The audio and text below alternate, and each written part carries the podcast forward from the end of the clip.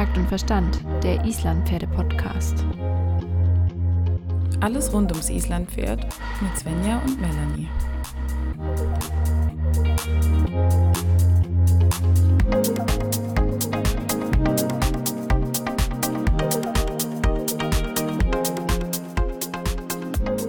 Einen wunderschönen guten Abend. Wir Hallo. sind kurz nach Weihnachten und ihr hättet mit Sicherheit nicht damit gerechnet, uns nochmal zu hören, aber wir haben uns eine tolle Weihnachtsüberraschung überlegt mit einem Spezial-Tölt-Verhör heute. Svenja, wen haben wir denn heute zu Gast? Wir haben heute einen Menschen bei uns im Tölt-Verhör und dieser Mensch hat ungefähr, glaube ich, jede Ausbildung, die man im IPZV haben kann. Also ich habe mir mal so mal die Liste angeguckt und es gibt, glaube ich, nichts, was sie nicht hat. Wenn ich falsch liege, darf man mich da aber sehr gerne korrigieren. Es geht heute im Tölt-Verhör um das Thema, ja, grob Turniere mit Svenja Braun. Ich bin wahnsinnig aufgeregt und freue mich riesig, dass sie mit uns ähm, ja einige Fragen zum Thema Turnierreiten beantworten wird. Und erstmal hallo, Svenja. Hallo, guten Abend. Ich freue mich total, dass ich bei euch zu Gast sein darf. Herzlich willkommen. Also, ich muss ja mal sagen, das mit den Svenjas ist schon ein bisschen kompliziert. Ja? Svenja Braun hat ja einen Spitznamen, den sie uns verraten hat. Und ich glaube, ich werde auch den benutzen. Liebe Wawa, möchtest du dich mal kurz selber vorstellen? Ja, sehr gerne. Also, wie ihr ja schon gehört habt, ähm, neben Svenja Braun bin ich eigentlich äh, auch ziemlich bekannt als Wawa, vor allem in meinem äh, engeren Umfeld. Das war der Spitzname, den meine Schwester mir gegeben hat, weil sie Svenja nicht aussprechen konnte als Kind. Und das hat sich irgendwie bis heute durchgesetzt. Und ähm, ja, also ich wurde ja schon äh, sehr groß angekündigt. Das äh, hat mich natürlich sehr gefreut. Ich bin Svenja Braun, ich bin 31 Jahre alt und ähm, arbeite tatsächlich hauptberuflich ähm, mit Islandpferden, also biete allerlei Dienstleistungen rund ums Islandpferd an. Und ähm, ja, ich habe das große Privileg gehabt, dass ich ähm, mit meiner Familie mit Pferden aufwachsen durfte. Meine Mama hatte seit ihrer Jugend schon eigene Pferde und ja, mein Papa hat das dann auch irgendwann bald eingesehen. und ähm, wir sind immer schon so ausgebildet worden oder erzogen worden, dass wir ähm, immer Interesse hatten an Weiterbildung, auch über den Tellerrand hinausschauen und den Horizont erweitern und Deswegen durfte ich eben schon früh viele Reitabzeichen ablegen und aus den Reitabzeichen sind dann irgendwann Amateurberufsausbildungen geworden und ähm, dann habe ich tatsächlich einen kurzen Ausflug gemacht in die Humanmedizin und habe einige Semester Humanmedizin studiert, ähm, weil ich so dachte, man muss ja was Ordentliches mit seinem Leben machen. Und ähm, dann irgendwann hat tatsächlich Medizin war toll und ich bin ähm, wahnsinnig glücklich, dass ich äh, das ausprobieren durfte.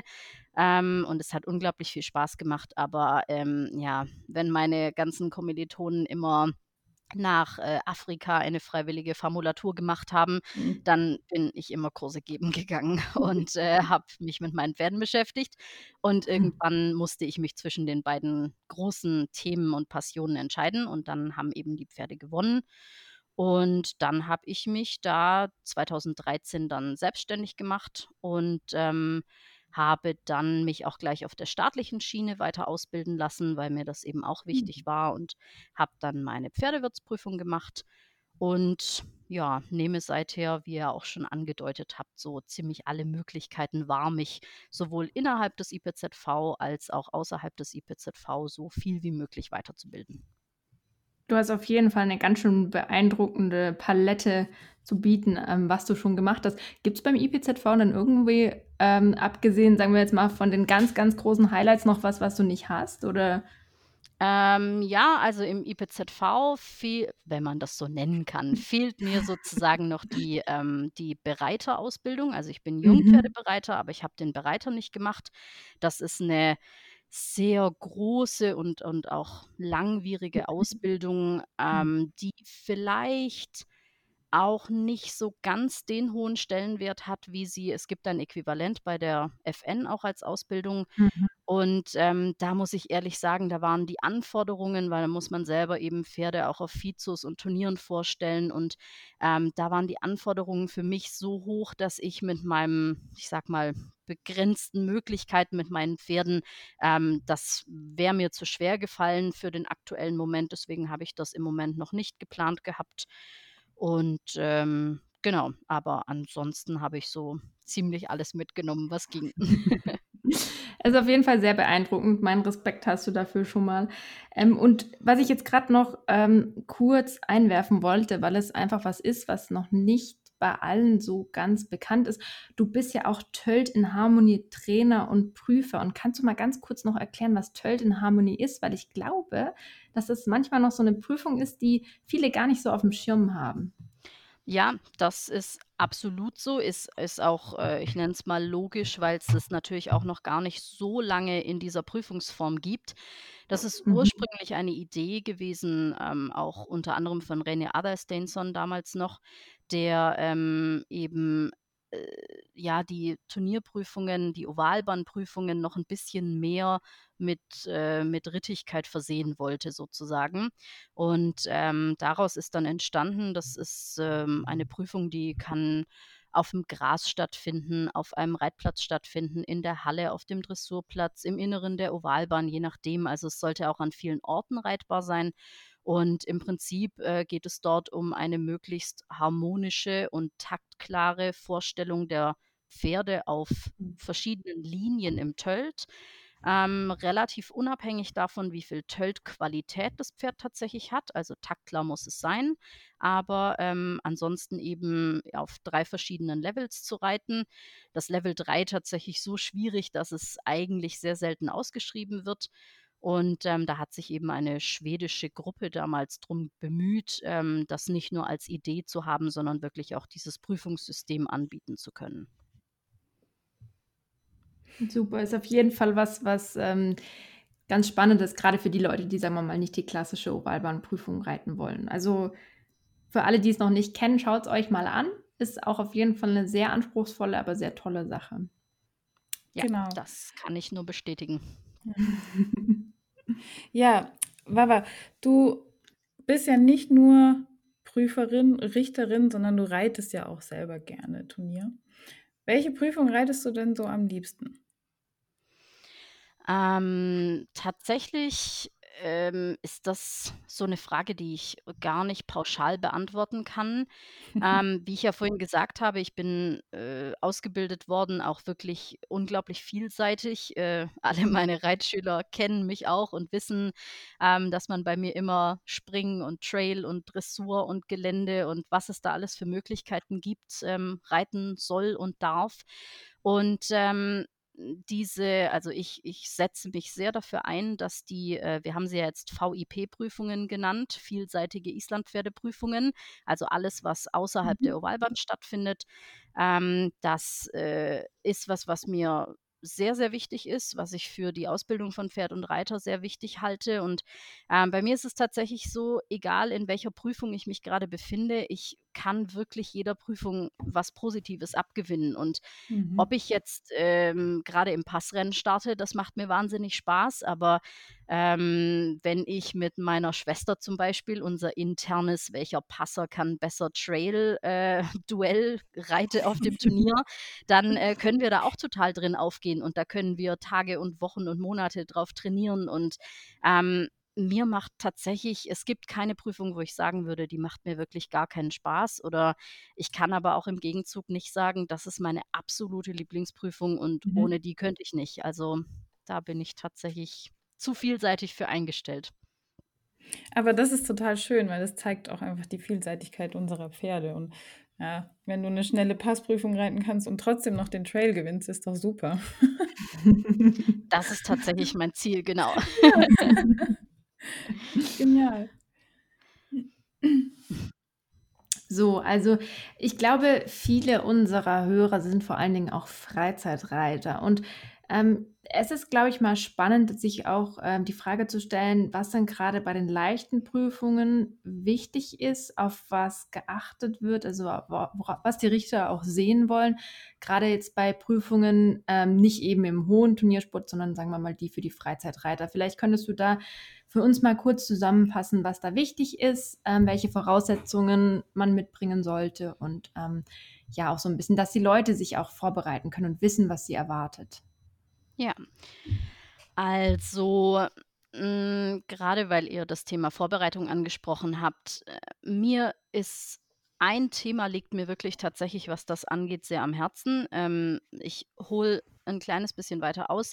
Mhm. Ähm, jetzt spricht man natürlich viel darüber, was ich alles für Ausbildungen habe oder was ich vielleicht auch im Turniersport schon für Titel errungen habe. Aber, ähm, die der Großteil meiner Kundschaft sind tatsächlich ich mag die Unterteilung nicht sehr gerne, aber im klassischen Sinne eben Mhm. Freizeitreiter, ähm, die selten bis gar nicht aufs Turnier gehen.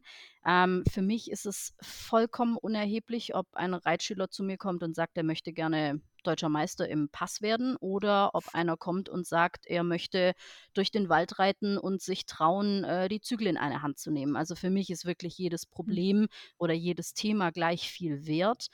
Und, ähm, dementsprechend passiert es manchmal, dass sich Leute nicht aufs Turnier trauen, weil sie vielleicht keine besonders hohe Note reiten können.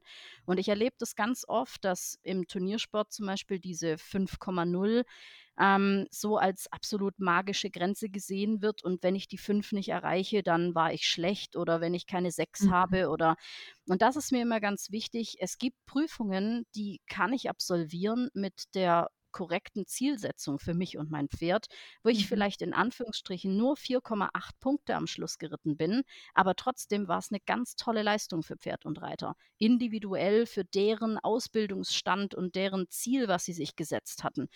Und das ist tatsächlich das, was mir eigentlich am allerwichtigsten ist, dass man entweder das selber einschätzen kann, wobei ich mich ja auch selbst auf dem Niveau, auf dem ich reite, immer von anderen auch reflektieren lasse und mir dabei helfen lasse. Also wenn man am besten einen Trainer hat, der einem wirklich ganz ehrlich und auch ich nenne es jetzt mal, streng sagt, was man auf dem Turnier zu erwarten hat. Es bringt niemanden was, wenn man sich aufs Turnier Mhm. vorbereitet und der Trainer erzählt: „Oh ja, du kriegst eine 6 nach der nächsten“ und der Reitschüler ist nachher super frustriert, weil er nur mit 4,5 rausgeht. Und so habe ich eben vielen meiner Reitschüler tatsächlich auch schon gesagt: „Du wirst auf diesem Turnier in jeder Gangart vielleicht 4 oder 4,5 Punkte maximal bekommen können. Und man muss mit sich selber ehrlich sein, ob man mit diesem Ergebnis später zufrieden sein kann. Wenn das der Fall ist, dann ist es ja wunderbar. Dann geht man aufs Turnier, bekommt heute 4,4, in drei Wochen vielleicht eine 4,6 und kann sich so dahin arbeiten, wo man irgendwann sein möchte. Ähm, aber genau dieses ehrlich sein und sich wirklich ein wirklich gutes und realistisch passendes Ziel zu setzen, ist für mich wirklich eins der allerwichtigsten Dinge. Und das auch, was manchmal viel Frust hervorruft bei Turnierreitern oder eben generell Reitern, die aufs Turnier gehen, egal ob das jetzt Turnier oder Freizeitreiter sind. Und das ist auf jeden Fall was, was ich was mir ganz stark am Herzen liegt, dass man sich darüber wirklich Gedanken macht und vielleicht, wenn man sich nicht damit anfreunden kann, dass man nicht mehr als 4,8 Punkte bekommen kann, dann vielleicht den Turnierstart noch mal 'n bisschen rausschiebt oder eben an sich arbeitet, dass man mit dem Ziel auch zufrieden sein kann, weil nicht alles, was unter 5 ist, muss schlecht gewesen sein, ne? Das sind einfach Ja. es gibt Regeln, nach denen wir bewerten müssen. Das zielt ja jetzt dann auch noch auf den weiteren Teil der Frage ab, ähm, wo wir Richter natürlich auch nicht äh, nicht aus unserem ja, aus unserem Regelwerk groß ausbrechen können. Das heißt, wenn einer kommt, der einfach keinen Takt hat, dann darf ich auch nicht, ich nenne es jetzt mal, mitleidig sein oder sagen: „Mensch, das Pony hat aber ein süßes Abzeichen, ich gebe dem jetzt trotzdem eine 5.“ Mhm. Wenn es einfach keinen Takt hat, dann darf ich das auch nicht machen. Und dementsprechend, ähm, muss das auch gar nicht sein, dass ich da jetzt drin sitze und jemanden, boah, mit einer schlechten Note bös bewerte, sondern ich habe einfach meine Regularien, die ich dann versuche anzuwenden oder bestenfalls natürlich immer positiv anwende. Und, ähm, was tatsächlich für uns als aller allerwichtigstes immer im Vordergrund steht, ist, ähm, das Thema Harmonie und Zusammenspiel mit dem Pferd. Das ist das, was auch in den Leitgedanken als oberster Bereich sozusagen für uns Richter immer direkt am oberen Ende vom Blatt steht. Das müssen wir als erstes ähm, bewerten und da gibt es ja die unterschiedlichen Firewalls, die uns ermöglichen, die Note eben höher oder tiefer anzusetzen. Und dann, was immer unabdingbar ist, ist natürlich einfach der Takt. Ähm, mhm. Pferde müssen ja. taktklar sein, da können wir auch nicht drum rum. Und da ist es auch vollkommen unerheblich, ob ein Pferd am Schluss äh, 'ne besonders hohe Bewegung hat oder eine ganz tolle Form hat oder eine Wahnsinnsausstrahlung hat. Ähm, diese zwei Punkte, also Harmonie mit dem Reiter oder Zusammenspiel von Pferd und Reiter und der Takt sind eben das Allerwichtigste. Dann kommen auch Beweglichkeit und Geschmeidigkeit dazu und danach kommen dann die Punkte Form, oder Haltung und ähm, auch Bewegung, also Bewegungsgröße, Höhe und Weite. Mhm. Du hast ein paar sehr, sehr interessante und wie ich finde auch wichtige Sachen angesprochen, weil gerade viele Freizeitreiter in Anführungsstrichen sagen ja so, ja, ich bin Freizeitreiter, ich kann kein Turnier reiten, ich passe da nicht rein, ich, nö, das geht nicht.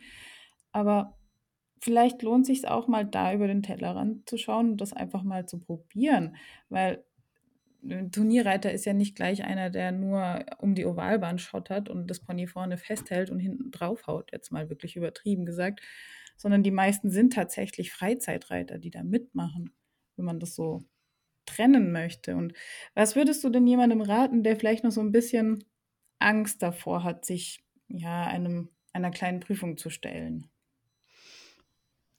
Also wie ich ja auch vorhin schon angedeutet habe, für mich ist das A und O natürlich die Vorbereitung. Ähm, ich muss eben ganz genau wissen, was auf mich zukommt. Für mich, ähm, wenn ich Reiter habe, die sich von mir eine solche Turniervorbereitung wünschen oder den Wunsch äußern, mhm. dass sie gerne mal auf einem Turnier starten würden, dann äh, mache ich mit denen tatsächlich einen Plan. Und ähm, wir bereiten uns ganz klar darauf vor und je nachdem, manchmal gibt es äh, Reiter, die sind super mutig und sagen, ach Mensch, da brauche ich gar nicht oft vorher besonders zu üben, sondern ich gucke einfach mal und traue mich da dran. Aber ihr hattet ja jetzt gerade eben eben jemanden vorgeschlagen, der sich da nicht so ganz dran traut. Und dann ist für mich das Wichtigste, dass derjenige im Prinzip im Training die Situation so so sehr es geht, schon mal vorher erlebt hat. Natürlich ist mhm. äh, das ist aber für uns, wenn wir uns so nennen wollen, Turnierreiter, natürlich auch äh, am Tag der Prüfung nichts anderes, dass dann äh, das Banner aufgehängt ist und die Musik läuft. Aber auch all solche Sachen kann man natürlich zu Hause schon mal üben. Ein wichtiges Stichwort ist dabei das Training der Nichtwiederholbarkeit. Das ist, glaube ich, das, was ähm, die meisten am Turnier reiten und am Turnier erleben, oftmals ein bisschen erschreckt, dass so viele Dinge in dieser Situation, die jetzt genau um 11:53 mhm. und 17 Sekunden dass das eben ich kann es nicht vorbereiten. Ich werde da reingerufen und es verzögert sich oder es verzögert sich nicht.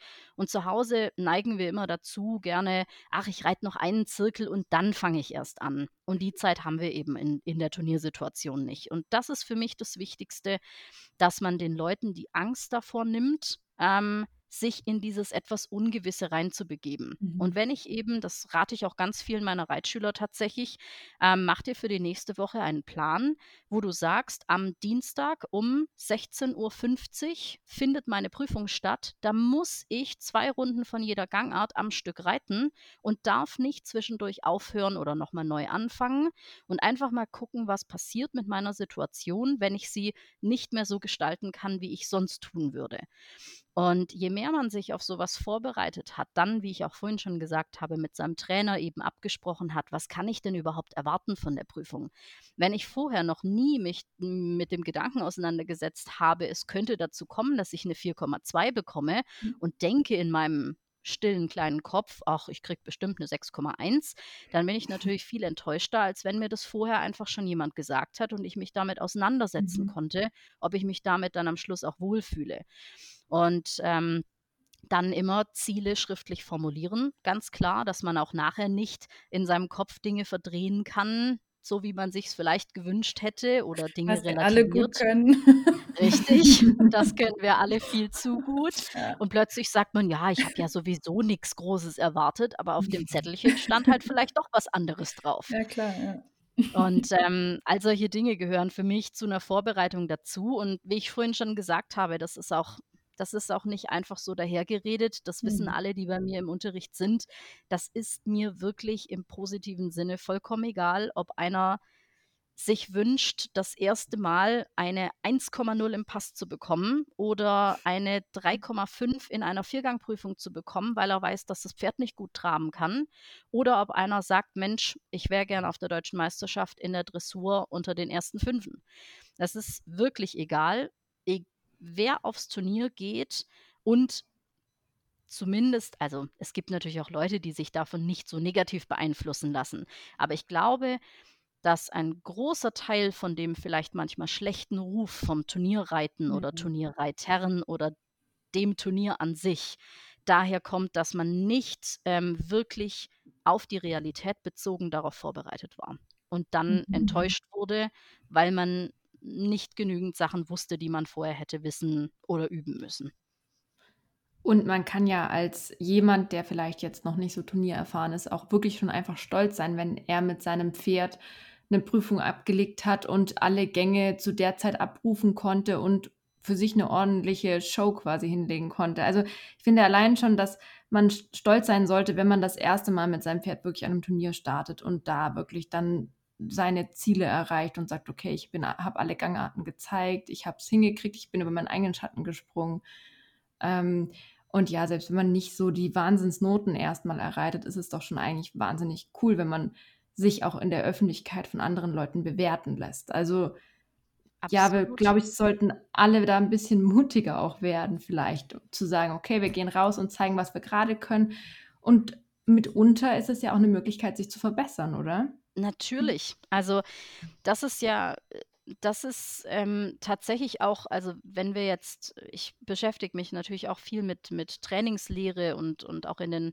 Trainerlehrgängen hat man viel mit Sportlehre zu tun und, ähm, das ist tatsächlich es geht ja immer im Training von Grobform zu Feinform zu variabler Verfügbarkeit, was am Mhm. Schluss eben bedeutet, dass man einen gewissen Sachverhalt in jeder aufkommenden Situation meistern kann.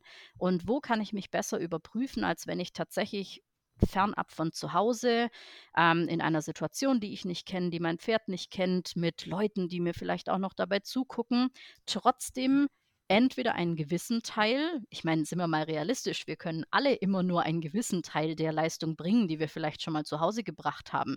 Ja. Geht es ja eben auf dem Turnier. Und wie stolz, wie du's grade gesagt hast, kann man denn sein, wenn man eben das tatsächlich, ähm, hinbekommt Mhm. und dadurch auch eben seinen Trainingszustand, seinen seinen Ausbildungsstand noch mal verbessern kann. Und, ähm, was ich auch immer wichtig finde, um das einfach noch mal deutlich zu machen, wirklich auch auf ganz klar Deutsch ausgedrückt, Mhm. ähm, das Turnierreiten findet nicht oder wird nicht finanziert und, ähm, findet nicht statt aufgrund der in Anführungsstrichen paar wirklichen Turnierreiter, die es gibt. Ja. Weil der Großteil findet statt über Prüfungen wie V5 und T7, wo größere Gruppen starten, wo viele Leute drin sind. Und dann gibt es das, was wir vermeintlich natürlich immer als Highlights betiteln, wenn es um irgend 'ne LK1-Prüfung geht. Aber der Großteil des Turniers findet genau mit Leuten wie dir und mir statt. Irgendwelche ganz positiv gemeint, irgendwelche Ja. Leute, die mit ihren Pferden sich der Herausforderung Turnier stellen. Und davon sind die wenigsten dabei, die über 7 oder 6 oder vielleicht manchmal sogar 5 reiten, sondern die meisten Leute sind eben die, die einfach 'n ganz normales Pony haben, wie wir es alle zu Hause stehen haben. Der eine kann besser traben, der andere kann besser tölten, der nächste hat vielleicht hier 'nen Fehler im Galopp. Mhm. Aber, ähm, wir haben und das ist mir auch wirklich wichtig zu sagen, wir haben Geld dafür bezahlt, dass wir für das Turnier nennen und damit haben wir jedes Recht, uns auf dem Turnier zu zeigen. Und egal wie groß die Bewegungen sind und wie toll die Gangarten sind oder ob man ein bis zwei bis drei Gangarten heute vielleicht auch nicht findet, ähm, da wird sich auch jeder, wenn wir es so nennen wollen, Profi-Turnierreiter wiederfinden, dass sowas immer schon mal passiert ist. Und die sind da auch nur hingekommen, weil sie es ganz, ganz oft geübt haben und immer wieder dran geblieben sind.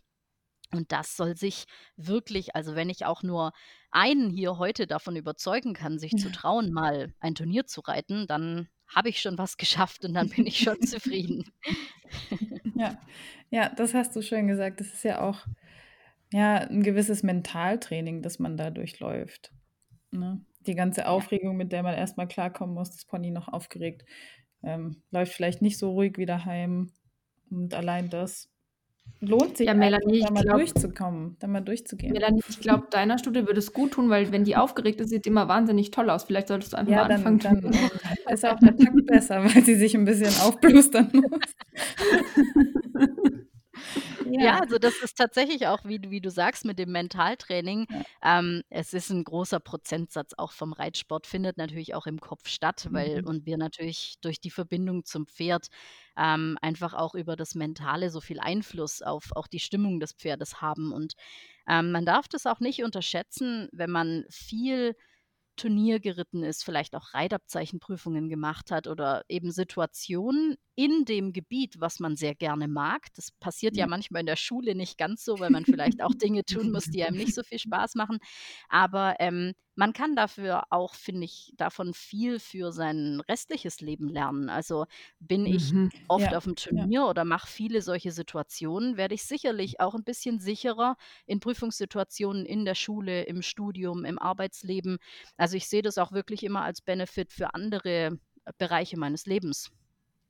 Ja, das ist Total. Und man wird ja auch besser. Also jedes kleine Abzeichen oder jede Prüfung, die man reitet, macht einen da ja auch ein bisschen, ja, stärkt einen irgendwo auch. Also ich habe es bei mir auch gemerkt, dass ich am Anfang, also ich bin immer noch super nervös, aber es ist schon viel besser handelbar als am Anfang. Ja, das ist das blöde alte Sprichwort: „Übung macht den Meister.“ Es ist einfach so. Es nicht zu reiten macht es auch nicht besser, ja. Das Ja. stimmt. Also ich ah, ja, Ja, Melanie, ja, du zuerst. okay, okay. Sorry. Gerade im Moment in dieser besonderen Corona-Zeit hat sich ja diesen Sommer diese Online-Prüfungen hervorgetan und Cybertölt. Hast du denn damit Erfahrung? Hast du da was gerichtet oder bist du selber so eine Online-Prüfung geritten? Was hältst du denn davon? Ich, äh, habe tatsächlich Erfahrungen in beiden Sichtweisen, wenn man's so Mhm. nennen möchte. Also, ich habe sowohl teilgenommen als auch, ähm, es gerichtet und auch Mhm. angeschaut. Also, habe alles gemacht, was drumherum Sehr geht. gut.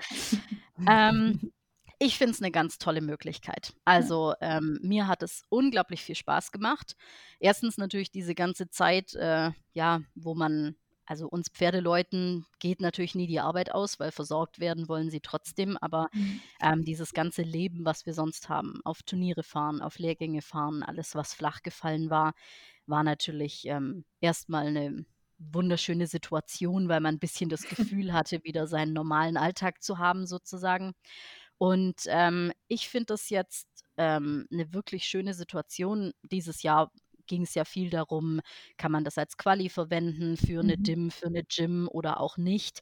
Das ist mir jetzt persönlich gar nicht so unglaublich wichtig. Da reden wir in vielen Ausschüssen drüber, aber, ähm, wichtig ist mir diese Möglichkeit, mit etwas weniger Aufwand als auf 'n Viertagesturnier zu fahren, Ja. genau solche Situationen zu meistern mit sich und seinem Pferd, wie wir es vorhin auch besprochen haben. Oftmals schreckt einen natürlich auch: „Oh, da muss ich dann 2 Tage Urlaub nehmen und dann ist das ganze Wochenende weg und dann kostet es so viel Geld und was ist, wenn's nicht klappt?“ Und ich glaube, dass auch viele von diesen Faktoren oft dazu führen, dass jemand vielleicht nicht Ja. aufs Turnier geht. Das ist 'n Und da riesiger auch logistischer Aufwand, alles zu packen. Du brauchst jemanden, der die Pferde fährt, der dann sicher fährt und alles kommt ja auch noch alles dazu, ne? Richtig, das ist einfach unglaublich aufwendig und unsere Turniere sind ja auch 'n bisschen anders strukturiert als Mhm. beispielsweise wenn ich jetzt hier immer die die Großpferdeturniere im Umkreis sehe, ne? Die fahren da praktisch mit gesatteltem Pferd im Ja. Hänger, egal ob man das gut findet oder nicht, aber sie fahren dann kurz mal 20 Minuten zum nächsten Turnier und, äh, laden aus, reiten und laden wieder ein und fahren wieder heim. Das Ja. gibt's ja bei uns so in der Art eigentlich nicht. Und deshalb war diese Cybergeschichte eine ganz tolle Möglichkeit, um sich eben auch so ein positives ähm, und konstruktives Feedback von den Richtern zu holen. Was ich sehr toll fand, dass wir ähm, in Eistest, worüber wir das gerichtet haben, die Möglichkeit hatten, Kommentare einzutragen. Und das ist, Mhm. was sonst manchmal auf den Turnieren, also auf den, naja, nennen wir sie realen Turnieren, Mhm. ähm, tatsächlich manchmal etwas kurz kommt, weil man natürlich sehr wenig Zeit hat für ähm, viel bewerten und vielleicht auch noch mit seinem Richterpraktikanten sich austauschen oder ähm, eben eine viele Aufgaben für wenig Zeit und man deshalb oftmals Kommentare weglässt, um stattdessen mehr gucken zu können. Und das Mhm. war jetzt natürlich toll, weil ich konnte dann zwischen den Aufgabenteilen beispielsweise kurz pausieren, konnte meine Kommentare niederschreiben. Und so haben ähm, viele Reiter, wie ich auch Rückmeldungen bekommen habe, einfach sehr viel mehr mitgenommen, warum auch welche Note zustande kam. Natürlich, ich bin A in der Situation natürlich überhaupt nicht Trainer, ich bin nur Richter, aber trotzdem konnte ich ein bisschen besser erklären, warum welche Note zustande kam oder warum ich vielleicht einen Abzug gemacht habe, was sonst manchmal eher mal untergeht. Und das fand ich eine ganz tolle Möglichkeit, weil, glaube ich, der, ich nenne es jetzt mal pädagogische Effekt auch noch mal 'n bisschen größer war. Und, ähm, ich fand es wirklich toll, auch selber das zu reiten eben. Also, ich hatte ja vorhin gesagt, dass uns die VEP-Prüfungen sehr wichtig sind und meine Schwester und ich haben tatsächlich einen Online-Trail-Battle gemacht, welcher von unseren beiden Passern, äh, im Moment den besseren Trail ablegen kann. Ähm, aber ich finde fand die Cyberturniere wirklich eine tolle Möglichkeit. Hatte jetzt auch im ja, im Spätherbst hatte ich noch mal von einem Hof selber, der so 'n Cyberturnier Mhm. organisiert hat ähm, habe ich auch noch ein Turnier gerichtet, was ich auch wirklich toll fand, so als Möglichkeit für 'nen Hof oder 'nen Verein, ähm, im internen Rahmen sozusagen sich da sein Feedback zu holen und so 'n Turnier zu machen. Finde ich 'ne ganz tolle Sache. Das hört sich auch gut an, ja. Das ist 'ne richtig schöne Sache, vor allem, wenn man da mehrere Einsteller hat und einfach mal sagt, jeder reitet jetzt in seinen 10 Minuten. Man muss keine großen Menschenmengen haben und kann sie danach richten lassen. Das ist eigentlich ziemlich cool. Mhm. Ja, Ja. absolut.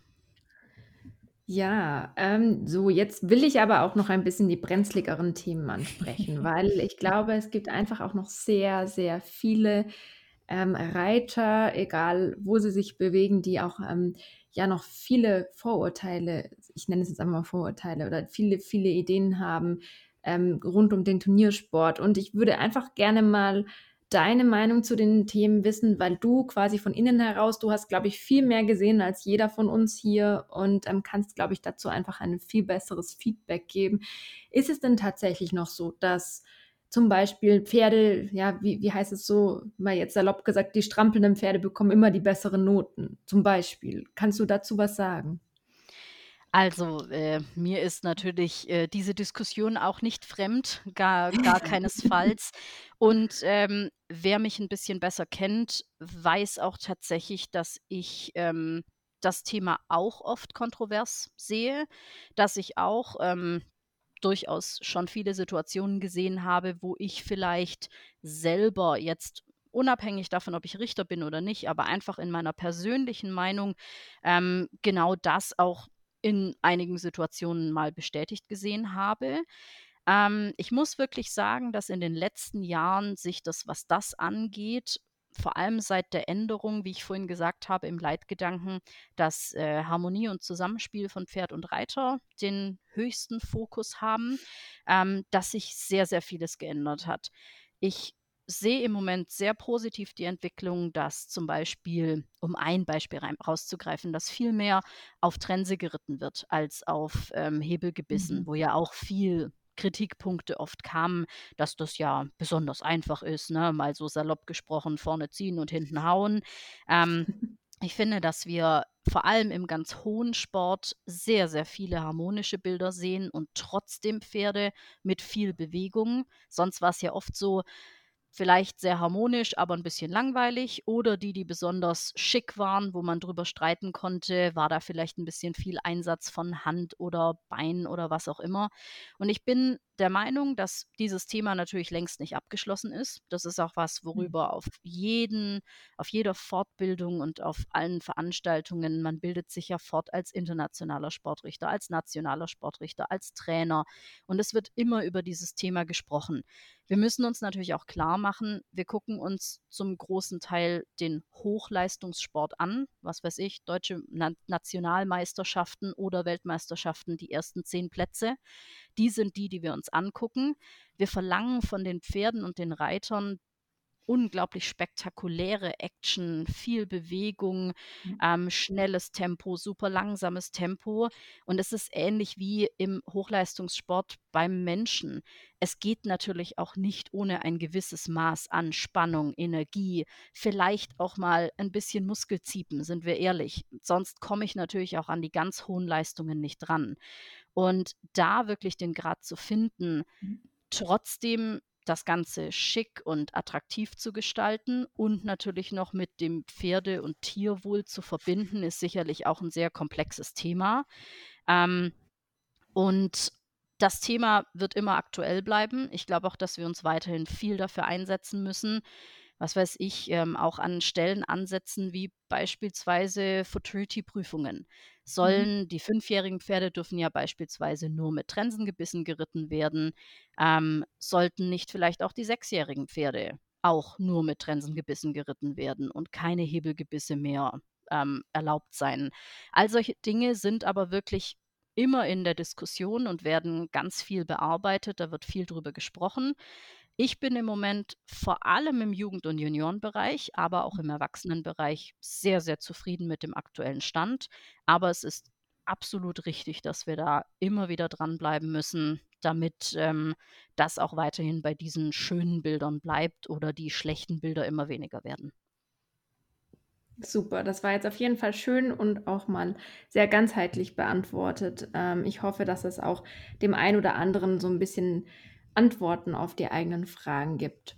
Ja, es gibt ja auch so grade in den vielleicht mittleren Klassen und nicht der nicht nicht der Weltspitze jetzt, dann sagt dir irgendwie dein Kumpel: „Ja, komm, mach 'ne schwarze Kandare drauf.“ Dann sehen die Richter nicht so deine starke Einwirkung. Dann sehen sie's nicht so, wenn du mal stärker ziehen musst. Aber das ist euch ja auch bewusst als Richter. Ich Ja. meine, wie wie geht ihr denn mit mit so was um, wenn ihr das seht?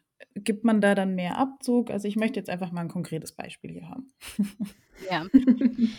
Ähm, das ist, äh, tatsächlich so, dass, ähm, dieses mit dem Abzug also, das ist was, was man ja auch was was alle immer gerne so als Wort verwenden. Mhm. Ähm, wir haben tatsächlich in den Leitgedanken und die sind ja das ist vielleicht auch 'n interessantes Thema, ähm, denken vielleicht manche auch, dass man da gar nicht so rankommt. Die sind einfach öffentlich verfügbar. Also, jeder kann in die Leitgedanken gucken und das würde ich auch tatsächlich jedem empfehlen, dass er das Mhm. macht, damit er einfach auch weiß, worüber wir auch reden und was wir anschauen.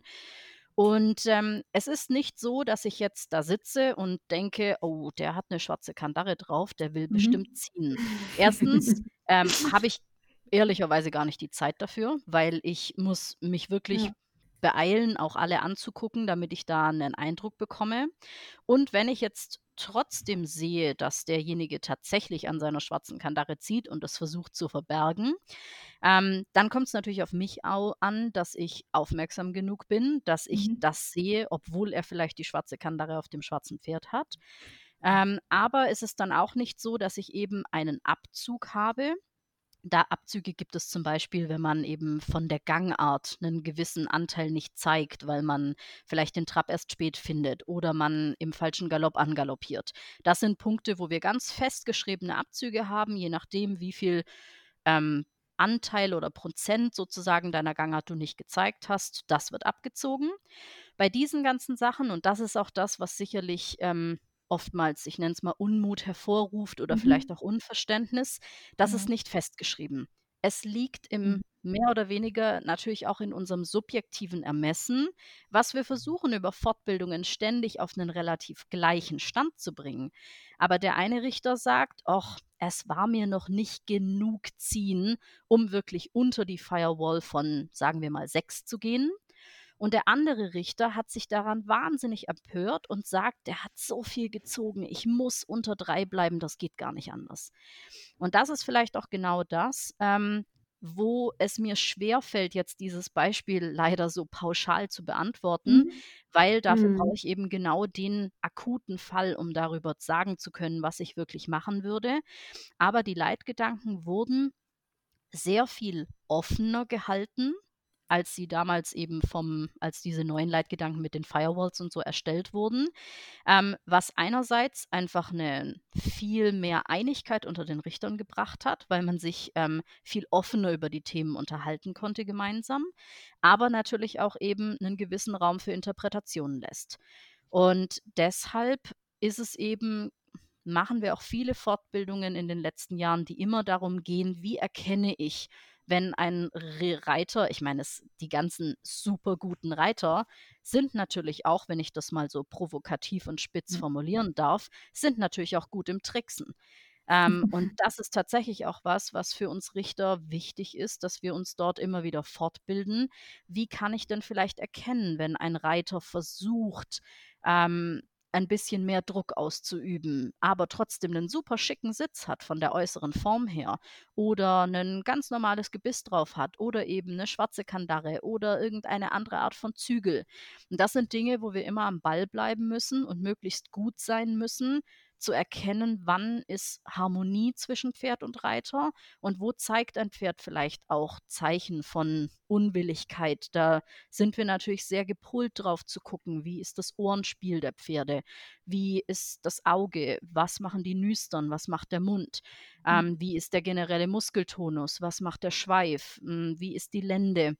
Ja, dass wir alle diese Punkte, ähm, die nicht wirklich wo ich nicht konkret aufschreiben kann, wenn der dreimal pro Runde mit dem Schweif schlägt, dann kriege ich 1,5 Punkte. Abzug. Aber das sind die Punkte, auf die wir gepolt sind zu achten, um möglichst gut, ähm, ja, das Tierwohl schützen zu können, trotz der guten Leistungen.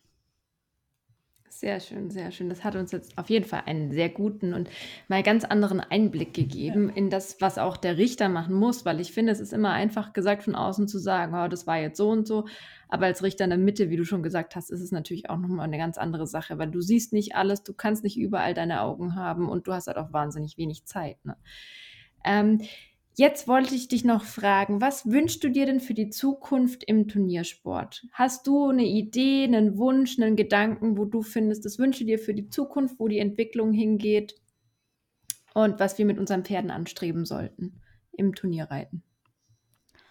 Das ist natürlich äh, das ist natürlich eine große Frage, ähm, auf die ich auch, äh, ja, äh, viel antworten könnte. Also, es ist tatsächlich mag sich, äh, pathetisch anhören oder wie eine Plattitüde, aber mir ist tatsächlich wichtig, ähm, dass wir es schaffen, dieses Tierwohl und sehr gute Leistungen in Einklang zu bringen. Mhm. Ich wünsche mir, dass Reiter sich fortbilden und wir denken so oft darüber nach: „Das Pferd muss noch dies lernen, das Pferd muss noch jenes trainieren.“ Wir dürfen nicht vergessen, dass wir selber uns auch fortbilden müssen und da kann Mhm. es auch mal notwendig sein, sich vielleicht das ist ja jetzt während Corona eine tolle Zeit, das ein oder andere Onlineseminar anzuhören, sich Gedanken zu machen über das, was wir tun. Nicht in Anführungsstrichen nur praktisch arbeiten, sondern wirklich auch das Wissen rund ums Pferd vermehren, damit uns klarer wird, wie auch wie denkt ein Pferd, wie arbeitet ein Pferd, wie kann ich mit 'nem Pferd überhaupt sinnvoll trainieren? Und da einfach unser Wissen rund ums Pferd zu vermehren, weil ich glaube, sobald wir uns da wirklich aus allen Blickwinkeln das Ganze betrachtet haben und uns Gedanken darüber gemacht haben, wird es automatisch darin resultieren, dass wir unsere Pferde noch besser verstehen und, ähm, dadurch eben auch das Turnierreiten für das Pferd auch noch immer schöner werden kann und dementsprechend, wenn's Pferd schön läuft, dann sind wir ja natürlich auch glücklich.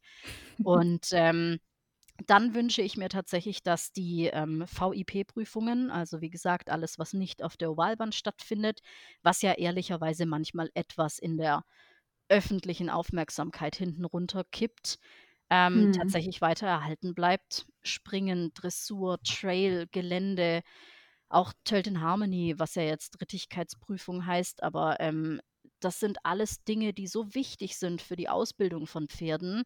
Und das Thema ist einfach, sobald etwas nicht mehr in der öffentlichen Aufmerksamkeit ist, und das ist halt oft das Turnier bei uns, dann wird es natürlich auch weniger zu Hause geübt, weil man keine Vorbilder mehr dafür hat. Und Mhm. Das ist mir extrem wichtig, dass, äh, wir nicht vergessen, unsere Pferde können vielleicht nicht so optimal Galopppirouetten gehen oder auch nicht, äh, 1,60 m hoch springen. Aber die ganze Arbeit, die dahinter steckt und die Idee, die Ausbildungsidee vor allem, die darf nicht verloren gehen. Und ich würde mir sehr wünschen, dass die VIP-Prüfungen wieder 'n etwas höheren Stellenwert bekommen auf dem Turnier, damit sie insgesamt noch mehr im Gespräch bleiben für die Ausbildung des Islandpferdes. Und ich glaube wenn wir davon schon mal 'n bisschen was schaffen würden, dann wäre das schon Dann ganz gut. erreichen wir schon viel, ja. Wer wer hat denn gewonnen? Deine Schwester oder du? Ja, tatsächlich, ähm, das ist äh, da ist wohl irgendwie bei der Auswertung oder bei dem Eingeben in das Programm irgendwas 'n bisschen schiefgelaufen und Oh uns fehlt nein. noch genau eine Note. Und wir wissen, welche Note meine Schwester hat, aber meine Note steht noch nicht ganz Oh fest, weil uns genau für einen Aufgabenteil eine Note fehlt. Ähm, und deshalb muss ich euch leider vertrösten und Oh muss euch das irgendwann anders erzählen. Ja, dann müssen wir auf jeden Fall noch mal 'ne Folge mit dir machen. Ja, das, äh, wäre natürlich äh, da wäre ich gerne dabei. Also, ich gebe offen zu, bei dem letzten Duell, was wir hatten, ähm, hat meine Schwester gewonnen tatsächlich. Mhm. Ähm, aber deswegen wollten Hugo und ich das natürlich nicht auf uns sitzen lassen. Nein, das geht nicht. Die Revanche muss kommen. Sehr, sehr schön. Wow. Also, würde mein Pferd tölten, würde ich jetzt direkt fürs nächste Turnier üben. Leider entschließt er sich grade noch dazu, eher 'n Großpferd zu sein, aber, ähm, Ey, ja, vielleicht Svenja, können wir ja dann im warum Springen ich starten. wollte grad sagen, Dressur und Springen, wie wär's? Richtig. Ja, also, im Springen würden wir garantiert alle schlagen, Ja, weil dieses ich ich habe noch nie 'n Isländer gesehen, der so gut springen kann. Ich weiß nicht, was mit ihm falsch läuft, aber das kann er. Also, wirklich, es gibt wir das ist ja der große Vorteil von Islandpferdereiten und auch den Turnieren da. Wir haben so viele Prüfungen. Die meisten kennen, glaube ich, noch nicht mal alle Prüfungen, Mhm. die es überhaupt Ja, geben ja. würde. Es gibt für jeden eine Prüfung, die man reiten kann, ganz sicher. Ja. Gibt's 'ne Ja, ich denke? Da habe ich den Vorschlag, entweder du reitest den Schweinepass superschnell und gehst einfach auf die Passbahn oder du übst noch 'n bisschen weiter und dann kannst du in die Tölt-Prüfung gehen. Gut, gut, ich werde mir was davon aussuchen. Ach ja, Melanie stapelt grade bisschen tief. Ich glaube, so viel Schweinepass ist gar nicht mehr vorhanden. Nein, nein, Also, das war jetzt du könntest auch Scherz. einfach dein Ziel du könntest dein Ziel auch so stecken, dass du einfach im, äh, Sommer dann mal deine 1. richtige Prüfung reitest mit Tölt statt Schweinepass. Ja, So. das könnte ich machen. Absolut. Sehr schön. Ja, ähm, vielleicht musst du uns bei einer weiteren Folge irgendwann mal durch den Dschungel der Prüfungen führen und uns einfach ja. erklären, was es alles gibt, dass da auch noch mehr Öffentlichkeitsarbeit getan wird und, äh, wir auch alle wissen, was wir denn für Möglichkeiten haben. Aber für heute haben wir dich, glaube ich, schon ganz schön ins Kreuzverhör genommen. Also, ähm, du hast uns ganz schön viele auch kritische Fragen wirklich gut und ausführlich beantwortet. Und, ähm, hiermit wollen wir dich aus diesem Verhör auch wieder entlassen erst mal und danken dir vor allen Dingen, dass du dir die Zeit genommen hast und auch bereit warst, alle Fragen so offen und ehrlich zu beantworten. Es war mal wieder sehr kurzweilig, muss man auch Ja, dazu sagen. extrem, ja. wir könnten das bestimmt wieder stundenlang fortsetzen, aber irgendwann muss So man wie zum jedes Mal, ja. Ja. Vielen Dank. Also, ich habe es gar nicht schlimmer als Verhör empfunden. Ich fand's eigentlich, Sehr äh, sehr angenehm. Ihr habt das, äh, ja, sehr angenehm für mich gestaltet und, ähm, ich fand's einfach wirklich spannend. Also, da sage ich jetzt auch Mhm. nicht, das ist, äh es hat mir wirklich Spaß gemacht und ich freue mich total, ähm, wie die Reaktionen darauf sind und vielleicht, äh, treffen wir uns ja tatsächlich noch mal dafür. Ja, sehr, Sehr gerne. schön. Also, wenn ihr, Achtung, äh, die Genderbeauftragte darf jetzt gut zuhören, ihr HörerInnen da draußen ähm, uns Feedback geben wollt, wenn ihr Fragen an Svenja habt, also nicht an mich, sondern an die echte Svenja, dann dürft ihr die uns natürlich gerne schreiben. Ähm, und wir werden uns dann natürlich auch darum bemühen, dass alle Fragen beantwortet werden. Jedes Feedback wird gelesen und wir freuen uns auch darüber, ähm, ja, zu hören, was, was ihr da draußen denkt. Und ähm, damit würde ich sagen, ähm, wir schließen dieses schöne, kurzweilige Verhör. Und Melanie, hast noch was Schönes vor? Svenja, hast du noch was Schönes vor? Was macht ihr jetzt noch? Ähm, ich werde jetzt tatsächlich für meinen Freund und mich was kochen. Und ähm, dann werden wir wahrscheinlich noch ein bisschen Emergency Room gucken. Hm, da kommt die Medizinerin wieder. Richtig. Ja, ich glaube, ich mache mir jetzt einen kleinen weihnachtlichen Glühwein und genieße den Rest des Abends. Ich Das wünsche euch auch sehr gut. ja. auf jeden Fall einen wunderschönen Abend an euch beide, Svenjas. Ich hoffe, wir hören uns bald wieder. Ja, das werden wir bestimmt. Genießt den Abend. Tschüss. Danke ebenso. Tschüss.